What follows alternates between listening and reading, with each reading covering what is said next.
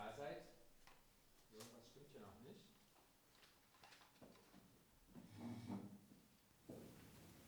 Es ist immer gut, wenn man in Team arbeitet. Und ihr seht uns hier als Team. Das ist meine Frau Ute, ich bin Carsten. Aber mit der Technik im Team zu arbeiten, das ist von meiner Seite nicht immer so einfach. Ich vergesse dann ganz simple Sachen und der arme Mann da hinten kann gar nichts machen. Also ihr hört mich. Schönen guten Morgen. Ich habe äh, eine Geschichte mitgebracht, die ich vor einiger Zeit gehört habe und die mich, die mich seitdem beschäftigt, weil, weil ich damit noch nicht fertig bin. Eines Tages kommt Carsten vor die Himmelstür. Er klopft und Petrus macht auf. Ihr wisst schon, mit dem riesen Schlüsselbund, der, der ist ganz freundlich, Carsten darf reinkommen. Und Petrus hat auch Zeit und er sagt, komm, herzlich willkommen hier und ich zeige dir jetzt mal alles. Und es ist viel schöner, als Carsten sich das vorgestellt hat, sich vorstellen konnte. Er trifft Menschen und es erfüllt ihn so richtig und er darf sehen, was er bisher nur geglaubt hat. Und dann ist doch da tatsächlich auch eine Wohnung. Es ist alles eingerichtet, da steht sein Name, Carsten, und es ist schön dort. Man erfasst ja gar nicht alles gleich beim ersten Mal. Nicht? Man ist am Gucken und am Gucken. Und dann ist da so eine Tür. Da steht auch Carsten drauf. Und ähm, Carsten ist neugierig, war er schon immer. Also will er die Tür aufmachen, aber Nanu, die ist zu zu Petrus. Da, da steht mein Name drauf. Ja, Petrus, aber, aber sie ist zu und ich, ich habe keine Schlüssel. Ja, das ist besser, wenn die Tür zu ist. Wieso, Petrus? Wieso? Weil äh, da steht doch mein Name drauf und ich bin doch jetzt hier und das, das ist für mich vorbereitet. Ja, ja, aber glaub mir, da willst du nicht rein, das willst du nicht sehen. Petrus, aber ähm, wenn das doch, ist, ist das für mich da drin, ist das meins? Ja, ja, irgendwie, das ist doch schon deins, doch. Petrus, dann mach doch auf. Bist du sicher? Ja, Petrus, ich bin sicher. Und Petrus nimmt seinen Riesenschlüsselbund ne? und der macht auf. Carsten geht rein und kommt in einen Raum mit Regalen und da sind lauter Geschenke drin. Petrus, was ist das? Auf den Geschenken steht ein Name. Carsten. Petrus, was ist das hier? Ähm, Petrus sagt, ja, das war alles für dich. Das war für dich, als du auf der Erde warst. Aber du hast es nie abgeholt. Es war alles fertig, eingepackt, vorbereitet, dein Geschenk und du hast es leider nicht genommen. Und jetzt sind diese Geschenke unnütz. Du, hier oben brauchst du sie nicht mehr. Ich kann euch leider nicht sagen, was Carsten dann gemacht hat, keine Ahnung. Aber ich habe diese Geschichte gehört und habe gedacht, das wäre ja richtig blöd, wenn mir das mal so geht. Das möchte ich nicht. Wenn es so einen Raum gibt, dann möchte ich die Sachen auspacken. Ich möchte nicht, dass es an mir liegt dass da irgendwas nicht ankommt. Also ich will mal ganz klar sagen, die Geschichte ist nicht aus der Bibel. Aber sie hat mich beschäftigt. Es könnte ja sein, dass es so ähnlich ist. Vielleicht nicht mit den Regalen und den Geschenken, aber sinngemäß, dass da was dran ist. Und dann möchte ich sie auspacken. Das ist doch eine irre Idee, dass da schon ganz viel für jetzt liegt. Es gibt ja Leute, die behaupten, wir werden wir vertrösten die Leute auf später mal, auf das Jenseits. In der Geschichte wird das Gegenteil behauptet. Und ähm, ich möchte einfach es richtig machen, die Sachen empfangen, dabei sein, drin sein, in diesem Raum, in diesem, in diesem Segen, den Gott hat. Und manches packen wir ja auch aus. Auch ihr habt schon einiges ausgepackt. Manches macht ihr, ihr richtig gut. Die Annette so toll Musik gespielt. Meine Frau und ich haben gesagt, schade, dass wir die alten Adventslieder nicht singen. Sie hat sie alle mitgebracht. Ich würde ja nicht nur die alten Lieder singen wollen, aber sie kamen vor. Annette, das machst du wie Gott. Hättet ihr auch gesagt, ne? So sagt man das doch meistens, ne? Oder ist das eine Anmaßung? Klingt das irgendwie komisch? Also ehrlich gesagt, die Stelle war eine der schwersten in meiner Predigt. Ich muss da so ein bisschen Mut nehmen, weil das klingt komisch. Ne? Also nicht wegen Annette, sondern weil man das eben nicht sagt. Aber wisst ihr was? In der Bibel steht da was drüber. Da steht nämlich, wir sollen Gott nachahmen. Und ich bin fest davon überzeugt, das gelingt manchmal. Und das ist gut so. Ich glaube, dann haben wir gerade so ein Paket ausgepackt. Ich habe einen ganz kurzen Text mitgebracht heute. Da könnt ihr mal angucken aus dem Epheserbrief, zwei Verse, Anfang von Kapitel 5. Und ähm,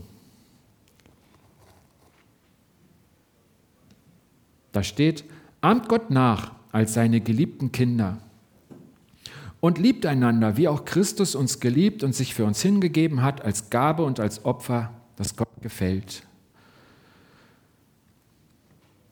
Und da steht es ja, ahmt Gott nach. Und wenn Gott uns das sagt, dann rechnet er damit, dass wir das auch machen. Und Gott sei Dank, wir machen es auch immer wieder. Wir können ja nicht alle so Klavier spielen wie Annette. Nicht? Also das muss schon das sein, was ich auspacke. Und manches kann niemand so gut wie ich. Und Gott sagt, auf meiner Spur seid ihr richtig. Und ich mache es zuerst, ich mache es euch vor. Ich weiß nicht, ob Gott dir was vorgespielt hat und du von ihm gelernt hast, so ganz direkt. Ich vermute, er hat da Menschen eingeschaltet, so als Zwischeninstanz. Und er hat ja auch eine Gabe gegeben, das merkt man irgendwann. Ich mache es gerne und es gelingt mir auch, es macht mir Freude, ich wachse darin, aber es kommt von Gott. Und dieser Vers, der redet ja eigentlich hauptsächlich von der Liebe. Die Kinder seine, das sind die, die an ihn glauben, da können wir dazugehören, du und ich, die sind geliebt die kriegen das. Und hier sollen sie es selber machen, sich gegenseitig lieben. Dann geht es wieder zurück zu Gott. Christus, der Sohn Gottes, Teil der dreieinigen Gottheit, der hat uns schon geliebt. Das ist also eine Vergangenheitsform, da hat es angefangen und äh, alles gehört zusammen und immer geht es um die Liebe. Mein Leben soll von der Liebe bestimmt sein. Diese Idee stammt aus der Bibel und jetzt ist die Frage, wie geht denn das? Und das Erste, was wir festhalten können, wir sind von Gott geliebt. Das fängt bei ihm an. Er liebt uns. So, das ist jetzt die Sonntagsbehauptung. Und jetzt meine Frage an euch. Woran merkt ihr denn das? Woran merkt ihr denn, dass Gott euch liebt? Habt ihr da irgendeine Idee? Fällt euch da was ein? Sagt ihr, doch, doch, wenn ich sowas höre oder da habe ich schon mal drüber gelesen und dann habe ich, dann habe ich diesen Gedanken. Woran merkt ihr, dass Gott euch liebt? Ja, es gibt auch schwierige Zeiten nicht? Und, und dieses Wissen, Gott ist auch oder vielleicht sogar gerade da bei mir, ist ein Zeichen der Liebe. Man sagt ja so im Volksmund, äh, wenn es einem gut geht, hat man viele Freunde und wenn es einem schlecht geht, werden die immer weniger. Und Gott ist anders. Ja, habt ihr noch eine Idee? Woran merkt ihr, dass Gott euch liebt?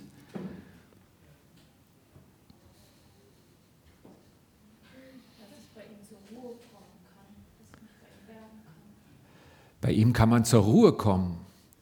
Und er ist ein Bergungsort. Bergungsort, das ist ja irgendwie so, also ähm, wir haben als Kinder gern Fangen gespielt. Ich weiß nicht mehr, wie das Spiel hieß, aber da gab es so einen Freiplatz. Und wenn man da hinkam, dann konnte man nicht mehr gefangen werden. Ich glaube, auch im Leben ist man manchmal gehetzt und dann gibt es diesen Bergungsort, da kann mich keiner fangen. Und das ist Gott, ne? Ein Bergungsort. Gerd? Also.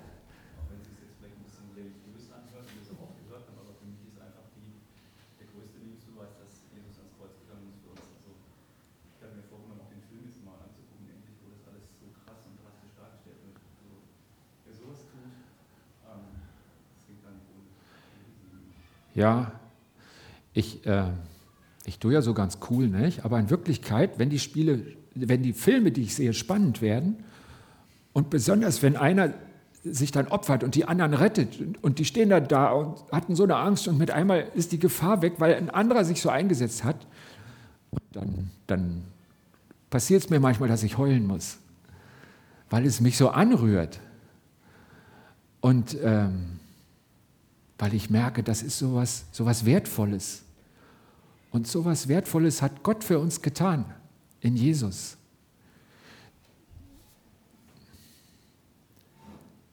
Das ist wirklich toll, ja? Er hat uns geschaffen, ne? dass wir hier sind. Ähm, das ist jetzt nicht irgendwie ein Zufall, sondern Gott hat gesagt, ich will die Saskia schaffen und den Carsten und die Annette und den Gerd und dich. Das war Gottes Idee. Und das ist gut so, denn es ist ein Geschenk.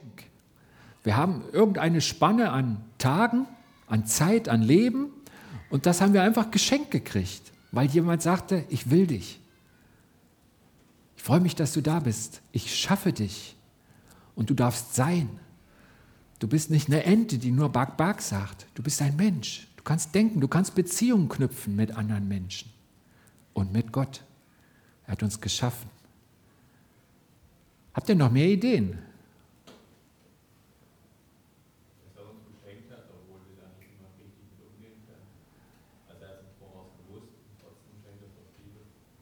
Ja, ja, ja, der fängt irgendwie an, nicht? Und, und so ganz, äh, er macht sich fast verletzlich, nicht?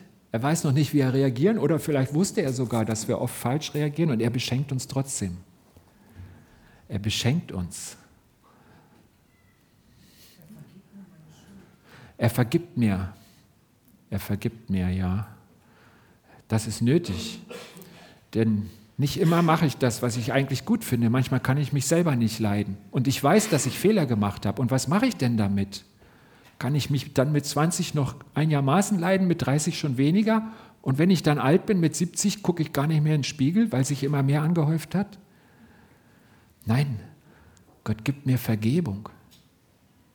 Das ist doch total toll. Wer kann das sonst? Er sagt, ich nehme dir das wieder ab. Das kann niemand sonst, aber ich mache das. Er schenkt uns auch seinen Segen. Ja.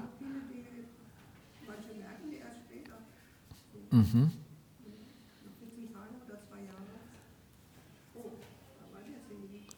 Ja. Segen ist sowas, das ist genauso unsichtbar wie Gott, nicht? Da muss man erstmal überlegen, was ist denn das eigentlich? Und du sagst schon, das äh, merkt man manchmal erst hinterher, aber man merkt, da war was Gutes über mir. Und deswegen konnte das so kommen konnte das so gelingen? Segen, ähm, das griechische Wort für Segen heißt Eulogia und das heißt Gutwort. Gutwort sagen ist segnen. Und das macht Gott. Er spricht gerne gute Worte über dir. Als Zeichen seiner Liebe. Das, das macht er richtig gerne, weil er dich liebt.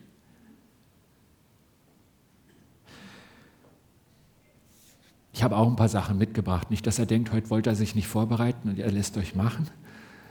Ähm Gott hat mich geschaffen. Wir haben es schon gehört und das ist ein Geschenk. Und das hat er gemacht.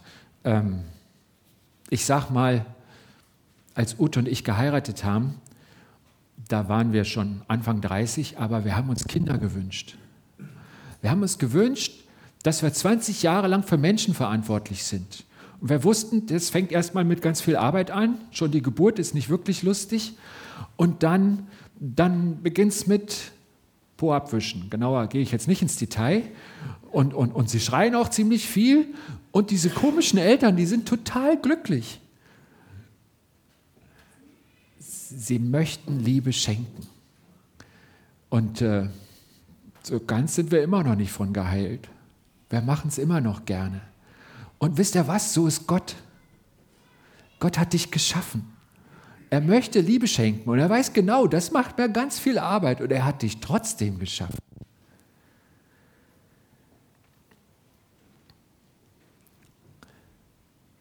Er erhält mich und die Welt was mich total freut, jedes Mal, wenn ich einen Regenbogen sehe. Ich habe auch schon ganz viele Regenbogenbilder geknipst, weil ich immer wieder froh bin, dass da einer am Himmel zu sehen ist.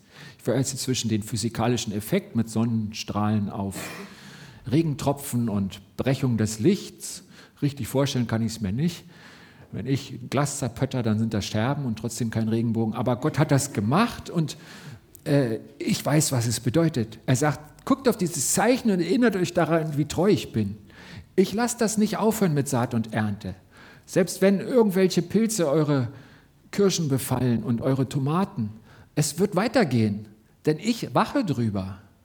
Saat und Ernte werden nicht aufhören, solange diese Welt besteht. Und Gott hat es versprochen. Und wir sind jetzt im Jahr 2016, die Ernte ist mal wieder rum. Er hat es wieder gehalten. Jesus ist für mich gestorben. Ähm, der Gerd hat es fast vorsichtig eingeleitet, nicht? aber das ist auch so wichtig. Dieses mit der Vergebung, wo ich gesagt habe, kann ich denn am Schluss noch in den Spiegel gucken? Gott hat das gelöst. Er hat gesagt, das ist richtig teuer, aber weil ich dich so liebe, das löse ich. Ich liebe dich und du hast ein Problem und ich kann das lösen und ich mache das. Der Gedanke, der für mich total wertvoll ist, ist, Jesus hat nicht gesagt, im Laufe der Zeit werden 10 Milliarden oder noch mehr Menschen über die Werde schlappen und für die lohnt sich's. Jesus wäre auch gestorben für dich. Er hätte auch, wenn er gesagt hätte, die Menschen, die sind okay, aber da ist der Carsten. Dann wäre er gestorben, um den Carsten zu retten. Oder dich, setze deinen Namen ein. So groß ist Gott. So groß ist seine Liebe zu dir persönlich. Das ist was ganz Persönliches. Und das hat stattgefunden. Das ist, findet jetzt statt. Diese Liebe, sie ist da. Und dann hat Jesus gesagt, ich bin nicht der ferne Retter, der irgendwo den Schalter umlegt und dann kommt, weiß ich, die Atombombe nicht geflogen, James Bond, der im Weltall irgendwas abschießt, sondern er sagt, du, du brauchst jemand. Ich komme selber hin. Ich schicke dir den Heiligen Geist. Ich will, dass ich von innen raus dir helfen kann, mit dir bin, dich heilen kann. Und das hat er gemacht. Wir haben den Heiligen Geist, das ist Zeichen seiner Liebe. Und das war Gottes Idee. Gott hat gesagt, ich bin so vielfältig. Ich begegne dir im Vater, bei dem du dich bergen kannst. Ich begegne dir im Sohn, der dich rettet. Und ich begegne dir im Heiligen Geist, der kommt ganz nah zu dir, der kommt rein, von innen. Der hat keine Angst, dass es da nicht aufgeräumt ist der klingelt nicht und lässt dir die Viertelstunde sauber machen oder wie lange brauchst du, weiß ich nicht. Bei mir würde es ewig dauern, aber er ist schon da. Von innen begleitet er dich.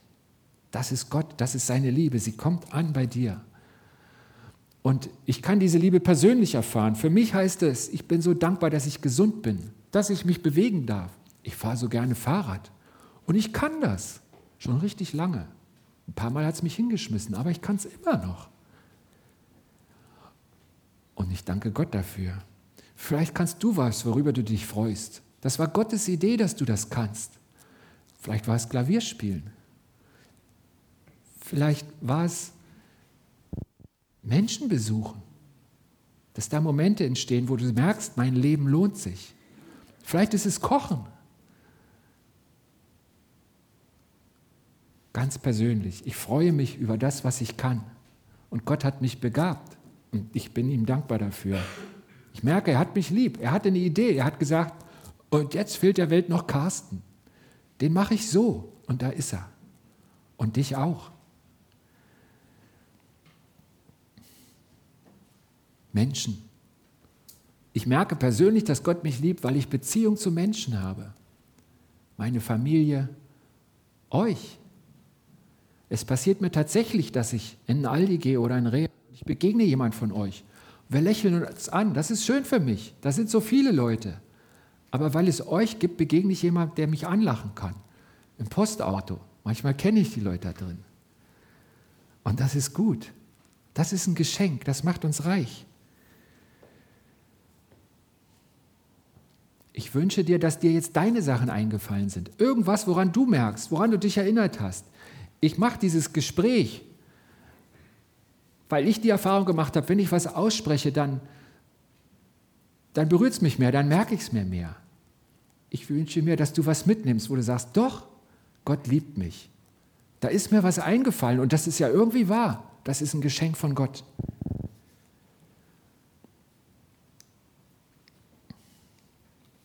Also Liebe. Wir sind von Gott geliebt. Er hat angefangen. Die Form, die er tut, in der, steht in der Vergangenheit in diesem Vers, den ich uns mitgebracht habe. Und jetzt sind wir dran. Wie praktiziert man denn die Liebe? Und wir lesen im Vers 2 hier, liebt einander, ich habe es da mal unterstrichen, das ist eine Aufforderung. Und ähm, jetzt kann man ja mal fragen, nicht? wer ist denn da gemeint? Wer mit wem? Wer soll denn wen lieben? Und äh, Gott sagt dann, ja, du und dein Nächster, ihr sollt euch lieben. Also du sollst deinen Nächsten lieben. Ja, aber der liebt mich doch gar nicht. Du hast doch die Frau gesehen im Real. Die Frau, ne? Ich weiß nicht, welche Begegnung du jetzt siehst, aber der liebt mich doch gar nicht. Und Gott sagt, egal, du bist für dich verantwortlich. Der andere ist für sich verantwortlich. Mit dem rede ich auch, aber jetzt rede ich doch mit dir. Liebst du ihn denn? Gott wird dich nicht fragen, hast du die geliebt, die dich auch lieben, sondern er fragt dich, liebst du deine Nächsten? Und eine super Antwort, die haben andere auch schon gegeben, die haben dann gefragt, ja, wer ist denn mein Nächster? Äh, können wir in der Bibel nachlesen, das heißt dieses Gleichnis vom barmherzigen Samariter, nicht? wo einer auch von Jesus darauf hingewiesen wird und dann sagt er, ja, wer ist denn mein Nächster? Und dann sagt Jesus, pass mal auf, da war doch dieser Händler, der war unterwegs und dem ging es gerade gut, der pfeift ein Liedchen und es geht leicht bergab, er geht nämlich, kommt vom Berg und will nach, ins Tal, nach Jericho und äh, da, da liegt da einer und der ist halb tot, der blutet. Er rührt sich noch ein bisschen, aber er stöhnt nur noch und halb nackig ist er auch. Nichts hat er bei sich, so kann der hier nicht hergelaufen sein. Der ist überfallen worden. Mann, sind die noch da? Kriege ich jetzt auch einen über die Rübe? Nein, es rührt sich nichts. Aber der stirbt gleich. Und der barmherzige Samariter, andere sind vorbeigelaufen und Jesus erzählt, dieser Händler, der pflegt den der hilft ihm. Und allen ist klar, ja, das ist sein Nächster. Der hat so gehandelt, als wäre es sein Nächster. Und Jesus hat diese Geschichte erzählt und ähm, die ist unheimlich bekannt. Und ich frage jetzt mal, was heißt denn das eigentlich? Heißt das, wir sollen erstmal die leben, denen es am schlechtesten geht, die Halbtoten? Oder was, was will er denn damit sagen? Ich glaube, Jesus will damit sagen, er stellt eine Rückfrage und er fragt, wen siehst du denn? Da sind drei Leute an diesem Halbtoten vorbeimarschiert. Sie haben ihn gesehen, aber sie haben ihn nicht geliebt. Und Jesus sagt nicht, ich weiß, die waren gefühllos. Ihm ist völlig egal, was die gefühlt haben, die vorbeigegangen sind. Er sagt, die Liebe beurteile ich daran, ob du ihm geholfen hast, ob du Liebe lebst. Wen siehst du? Wen siehst du eigentlich? Du hast mich gefragt, wer deine Nächsten sind. Wen siehst du denn? Jemand guckt zum Nachbarn. Ich werde dir was sagen, du siehst ihn gerade. Das könnte deine Familie sein, die siehst du ziemlich oft. Das könnten deine Freunde sein, deine Kollegen. Wenn du nicht ganz schnell die Augen zumachst, siehst du die Leute in der Gemeinde.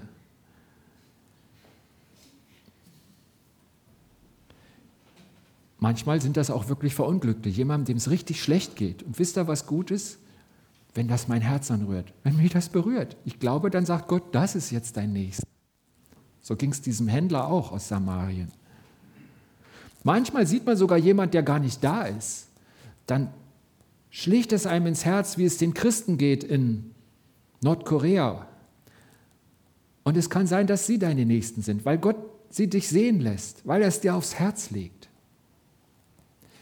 Was ganz wichtig ist, Gott zeigt sie dir. Du wirst spüren, wer deine Nächsten sind. Aber das heißt auch, du kannst sie dir nicht aussuchen. Du kannst nicht sagen, nee, meinen doofen Bruder liebe ich nicht. Lieber gebe ich zu dem Fremden, den will ich lieben. Der kann sich kaum wehren, wir verstehen uns nicht, die drei Gesten, die liefere ich ab, dann ist er dankbar und das ist viel einfacher, aber doch nicht meinen Bruder. Gott sagt, so geht's nicht. Ich zeige dir deine Nächsten. Und indem ich das annehme und umzusetzen versuche, zeige ich, dass Gott in mir, in unserer Mitte ist. Der Vers, den die Ute uns vorgelesen hat, daran wird jedermann erkennen, dass ihr meine Jünger seid. Jünger, das heißt Christen oder in Utes Übersetzung hieß es Kinder. Das können wir sein. Daran wird jedermann erkennen, dass wir zu Jesus gehören, wenn wir Liebe haben untereinander. Ein Erkennungsmerkmal. Okay, wie praktiziert man Liebe? Sind wir jetzt in dem Gottesdienst geraten, wo der Pastor uns ermahnt, dass wir lieben sollen? Und wir versuchen es vielleicht und nächste Woche kommt er mit Vergebung und dann kämpfen wir da und dann kommt er mit Hilfsbereitschaft und jede Woche eine neue und ich schaffe das nicht. Wie mache ich denn das? Oder anders gefragt, was tun, wenn ich es nicht schaffe? Guckt mal, die Ehe, das ist ja so das Symbol der Liebe. Wie findet er denn die beiden? Wenn wir die umsetzen, löst es auch noch nicht. Ne? Dann gucken sie sich zwar an, aber irgendwas stimmt da nicht. Und die zwei hier, was haben wir gesagt? Wir haben uns so Kinder gewünscht. Ja, also das mit der Liebe, was ist denn, wenn ich das nicht schaffe? Was mache ich denn dann? Ja, wir sind hier interaktiv. Das ist eine gute Idee mit dem Beten. Ich habe ein paar Punkte mitgebracht. Gute, mögliche Antworten auf die Frage, was ist, wenn ich es nicht schaffe? Nicht alles gilt für dich. Ich kann es dir nicht sagen. Ich will dir nicht ans Schienbein treten, aber prüf doch mal. Du wirst das rauskriegen. Welche von den Punkten dich ansprechen und dir weiterhelfen. Der erste ist eine Frage. Willst du das wirklich? Willst du das überhaupt? Oder heißt, ich kann das nicht mit der Liebe? In Wirklichkeit, nee, das, das will ich nicht. Ich will es nicht mal versuchen. Hast du es schon versucht? Es kann sein, dass du es versucht hast. Ich will dir nichts unterstellen, aber bist du sicher? Das wollen wir jetzt mal klären am Anfang. Hast du es denn versucht? Willst du es wirklich? Willst du auch die Schwierigen lieben, die, die immer wieder hochkommen, wo dich Gott offensichtlich nicht in Ruhe lässt? Da gibt es nämlich noch eine andere Taktik. Ähm, die Bibel nennt das, man verhärtet sein Herz. Man kann so konsequent weggucken und das kann man lernen, dass es irgendwann auch in Ordnung ist. Man spürt es nicht mehr. Aber das ist eine ganz blöde Taktik, weil du stirbst von innen raus. Die Liebe geht da kaputt bei. Du kannst es dir wirklich nicht aussuchen. Und deswegen meine Frage an dich, die erste Frage, hast du es versucht? Oder noch genauer, willst du es überhaupt? Der zweite Punkt, ähm, das mit der Liebe, das wird oft wie ein Gefühl dargestellt. Und es gibt schöne Gefühle bei der Liebe. Aber das ist einfach nicht alles. Und so verwendet es Gott hier nicht. Es geht Gott nicht darum, ob du dich gerade lieb anfühlst in deinem Innern, wenn du dich um deinen Nächsten kümmerst, sondern er fragt dich, was du machst. Er sagt, wir haben gefragt, woran sehe ich denn Gottes Liebe? Und wir sind auf Sachen gekommen, die Gott getan hat und die er tut. Und so fragt Gott dich auch, was tust du eigentlich, wenn du liebst? Wenn du es versuchst? Du sagst, ich habe es versucht. Was hast du denn gemacht? Es geht nicht darum, Liebe zu fühlen, sondern Liebe zu tun. Das ist Gottes Definition von Liebe. Und meine zweite Frage ist, wartest du auf ein Gefühl oder hast du beschlossen, ich will diesen Nächsten lieben? Und bist du Schritte gegangen? Und äh, das ist ganz wichtig, denn Liebe kann man üben. Das ist was, was man üben kann. Ich erzähle euch was von mir. Ich bin absolut harmoniebedürftig. Bei manchen Menschen bin ich dafür verrufen, die mich näher kennen. Ähm, und äh, so war ich schon sehr lange. Und wenn sich Leute streiten, das kann ich überhaupt nicht leiden. Und ähm, ich habe es lange runtergeschluckt, wenn mich was gestört hat. Und irgendwann hat mir jemand gesagt, das ist nicht gut. Und du tust dir nicht gut. Und ich habe gemerkt, er hat recht.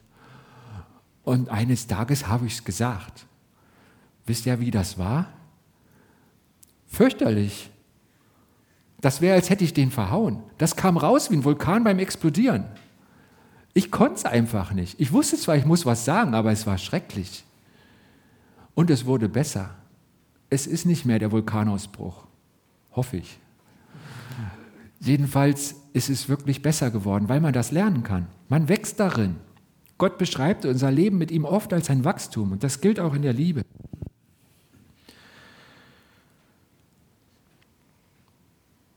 Du kannst das auch lernen. Und es klappt vielleicht am Anfang gar nicht. Aber mach weiter. Man wächst darin. Du wirst auch darin wachsen. Da gibt es ja auch noch die Sache mit den Sprachen. Jemand hat sich viel Gedanken über die Liebe gemacht und hat ein Buch geschrieben über fünf Sprachen der Liebe. Und es gibt eben ganz verschiedene Arten, seine Liebe zu zeigen. Und wenn du jetzt beschließt, diesen Menschen will ich lieben, und äh, du denkst dann daran, dann tue ich ihm was Gutes und du betüttelst ihn und du betüttelst ihn. Und es wird immer schlimmer, da rennt er immer weiter weg, weil das jemand ist, dessen Sprache der Liebe wären Geschenke gewesen oder Zeit schenken. Halt doch mal still, sei doch mal bei mir. Und so gibt es, sagt dieser Mann, fünf Sprachen der Liebe. Ich bin sicher, da gibt es auch noch ganz viele Dialekte dazwischen. Vielleicht sprichst du noch einen Dialekt, der kaum erforscht ist. Aber jeder hat eine Sprache der Liebe. Und das Blöde ist, oft hat der andere eine andere Sprache. Das heißt, wenn du ihn lieben willst, dann musst du eine Sprache lernen. Du wirst vielleicht nicht so perfekt sprechen wie er, aber irgendwann wirst er dich verstehen. Und das hat was mit Wachstum zu tun, mit Unterwegssein. Und zwar mit Gott. Der kann nämlich alle Sprachen und der kann dir das beibringen. Du hast einen super Sprachtrainer, das ist Gott. Der ist mit dir unterwegs. Liebe kannst du üben. Und Gott sei Dank kannst du das, denn da müssen wir ganz viel lernen. Es ist ein Prozess, ein guter Prozess. Und jetzt noch was ganz Tolles. Du kannst mit deinen Problemen immer zu Gott kommen. Immer. Wirklich immer. In unserem Fall heißt das, du kannst auch dann zu Gott kommen, wenn du es nicht schaffst. Gott sagt, liebe deinen Nächsten. Und du hast den Kerl. Du kannst ihn nie ausstehen. Was machst du denn dann?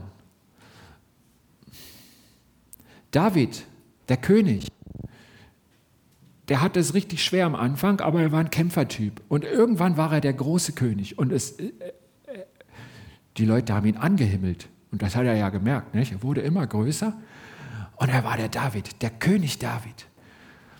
Und dann kommt ein, ein Prophet zu ihm und sagt, David, da ist so ein Mistkerl gewesen, der war ganz reich und der hatte ganz viele Schafe und dann, dann wollte er einen Gast bewirten und der Nachbar, der hatte nur ein Schaf und dann waren ihm seine 400 Schafe zu schade und dann hat er das vom Nachbarn geklaut und geschlachtet und damit seinen Gast bewirtet. Gastfreundschaft war ja ganz wichtig zur Zeit von König David und König David wurde richtig wütend, hat gesagt, den Kerl muss man umbringen. Was ist denn das für einer?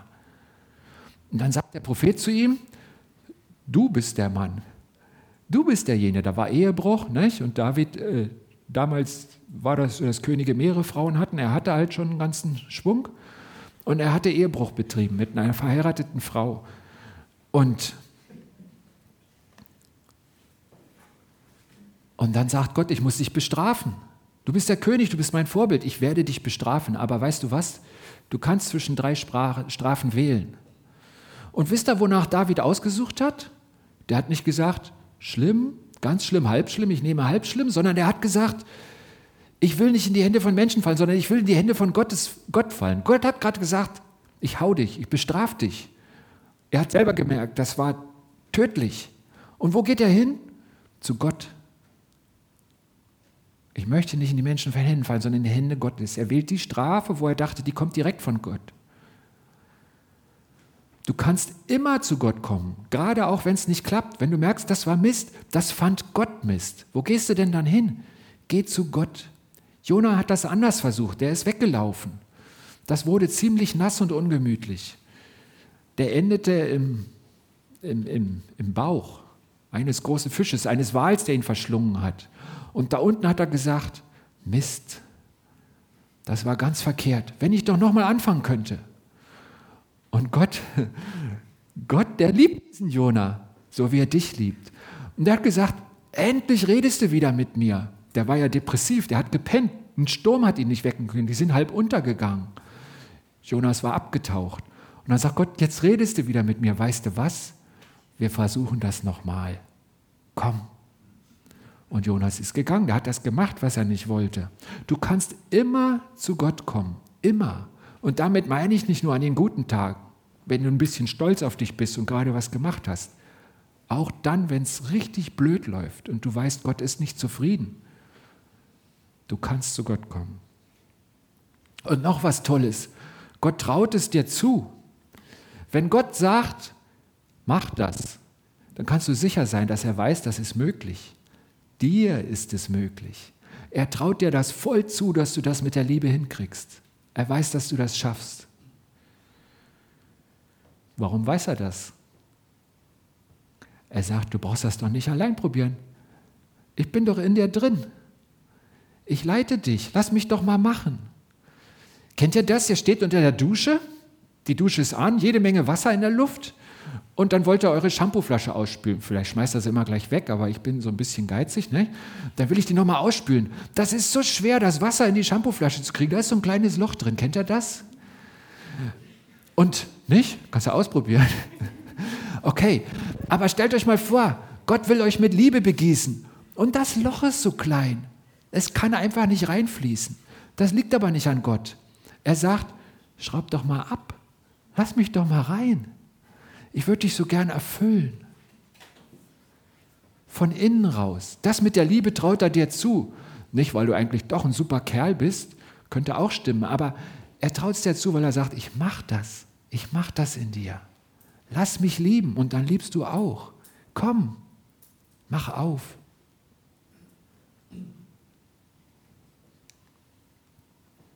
Gott will dir helfen. Das habe ich schon verraten. Das haben wir jetzt schon gehört. Wenn du Gott bittest, beten, der erste Vorschlag, als ich fragte, wenn du Gott bittest und dich von ihm leiten lässt, er wird dir helfen, dich von innen heraus verändern. Und ich habe nicht behauptet, dass das immer leicht ist mit der Liebe. Ich weiß, dass das die Herausforderung ist. Aber es ist wirklich die Herausforderung. Jesus hat mal gesagt, als man ihn fragte, was ist denn irgendwie das Wichtigste? Du hast so viel erzählt und ich habe gerade den Überblick verloren. Dann hat er Jesus gesagt, pass mal auf, das Wichtigste, das ist die Liebe. Daran hängt alles, weil Gott ein Beziehungsgott ist und er hat uns nach seinem Bild geschaffen. Das heißt nicht, dass Gott auch ein Bad hat, sondern das heißt, dass wir auch beziehungsfähig sind. Und deswegen ist ihm das mit der Liebe so wichtig, weil er sagt, ich möchte eine gute Beziehung zu dir. Das ist Liebe.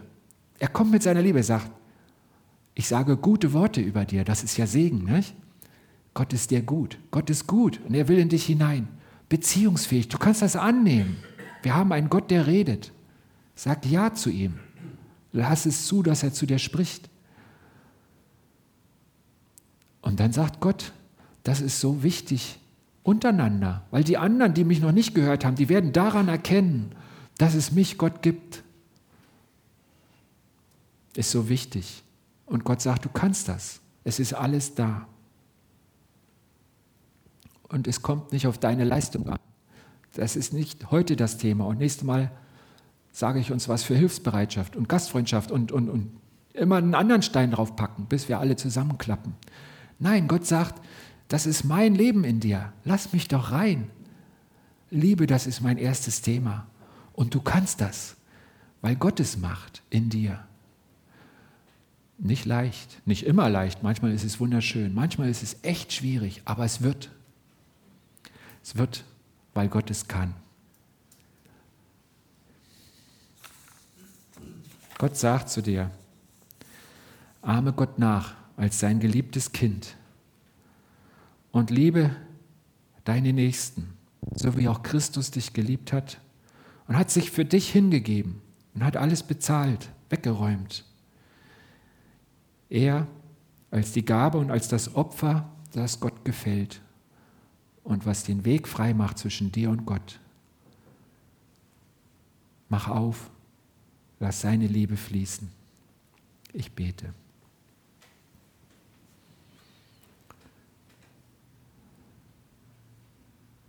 Jesus, Das ist auch ein Zeichen der Liebe. Ich kann zu dir reden. Ich richte die Augen meines Geistes, mein Inneres, meine Konzentration, meine Aufmerksamkeit auf dich, auf dich. Und wenn ich dann spreche, dann hörst du das und du sagst, das ist Dialog. Ich, ich werde auch antworten, ich bin da. Danke für deinen Heiligen Geist in uns, dass du wirklich da bist. Danke, dass du mich zuerst geliebt hast und das immer noch weitermachst. Ich habe dich nicht vergraulen können mit dem, was wirklich schlecht lief. Ich danke dir für deine Liebe. Danke, dass du mir zutraust, dass ich auch lieben kann. Danke, dass du uns in diesem Saal, in dieser Gemeinde zutraust, dass wir einander lieben.